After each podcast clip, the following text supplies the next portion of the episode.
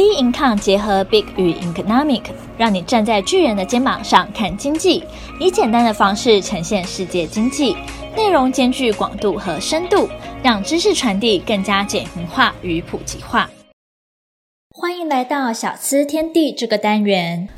不知道有没有跟我一样是年轻人的听众，现在想要买房，可是又担心薪水是否负担得起房贷，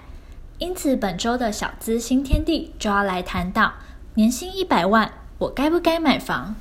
俗话说三十而立，三十岁不仅是职涯步入稳定的时期，大多数人也开始有成家的规划，因此期待可以拥有自己的房子。不过薪资要有多少才可以买房呢？各大专家可能会建议说，房贷支出占年收入的二十趴到二十五趴，看起来是较为安全的数字。但回到现实看，这个数字合理吗？首先，基本上银行审核房贷的还款率就是本金加利息，约为收入的三十 percent，主要考量到家庭的年收入以及支出后的结余，因此银行以三十趴为衡量的标准。但是如果你遵循这个建议，即使年收入一百万元，你也很有可能会深陷房贷的深渊当中。现在我们以现实生活中每月房屋支出来看。二零一九年五月的时候，主计处有公布民间消费结构的比例，我们来推算出年薪一百万支出的花费金额。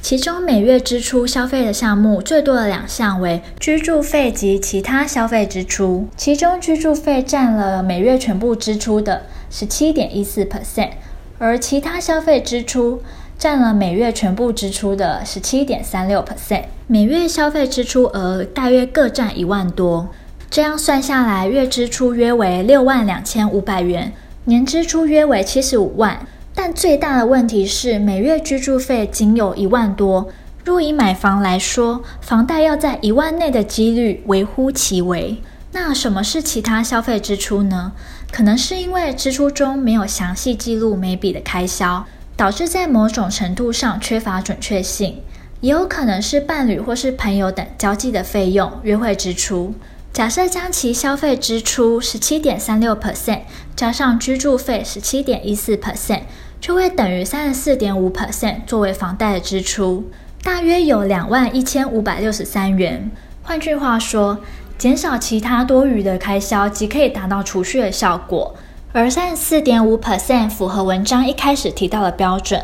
房贷支出占年收入的二十趴到二十五趴，甚至高于比例。虽然说两万一千五百六十三元的居住费用是高还是低，仍存在争议。但对于一个家庭来说，要挤出那么一笔预算，已经要省吃俭用了。年收入一百万也难以继续支付房贷。事实上，银行在放款给房贷申请者时，并不会考虑到房贷申请者的生活会不会受到影响，仅会考虑到房贷申请者能不能定期还钱。各位想买房的听众这边要注意了，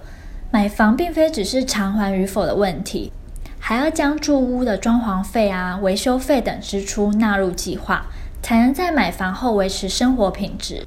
因此，建议买房是人生最重大的消费，下手前要多方衡量。